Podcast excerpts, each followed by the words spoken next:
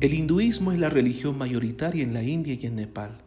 Se practica en varios otros países de Asia, es decir, es una de las religiones con mayor número de seguidores en todo el mundo. Actualmente el hinduismo cuenta con 1.100 millones de prosélitos. Buenos días, buenas tardes y muy buenas noches. Es un gusto saludarles en nuestros cursos formativos de carácter virtual y en esta oportunidad desarrollaremos el tema del hinduismo. Comencemos.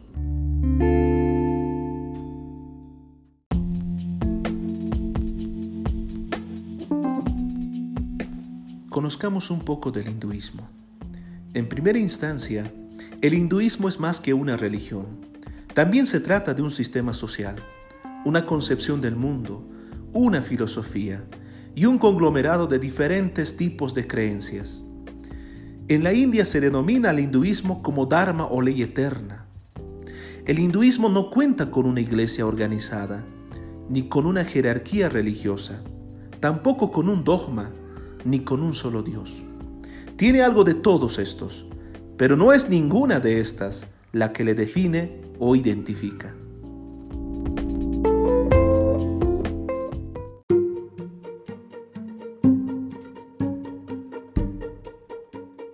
El hinduismo puede ser politeísta, monoteísta o ateo.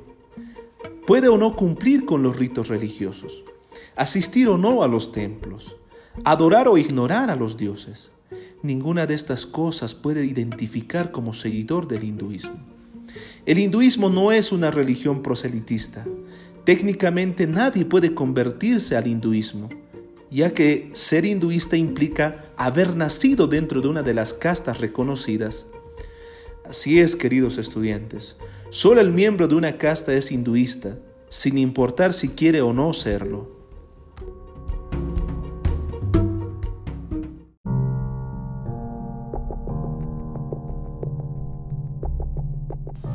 Conozcamos algunos dioses que cobran relevancia dentro del hinduismo. Así, por ejemplo, Brahma, la realidad absoluta y divina, es el Señor de todas las criaturas. Vishnu es el Dios del espacio, controla el destino humano y conserva el universo.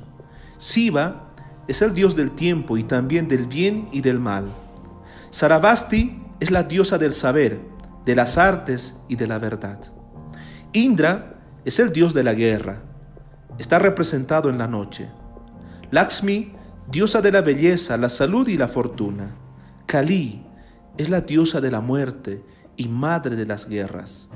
Krishna, héroe y amante.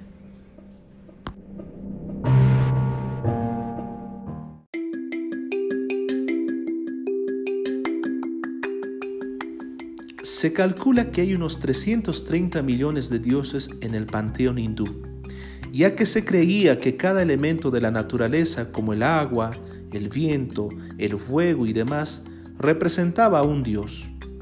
Si bien existen todos estos dioses, existe una fuerza creadora llamada Brahma, que es atemporal, no tiene rostro, y es el creador de todo cuanto existe, incluso de los dioses.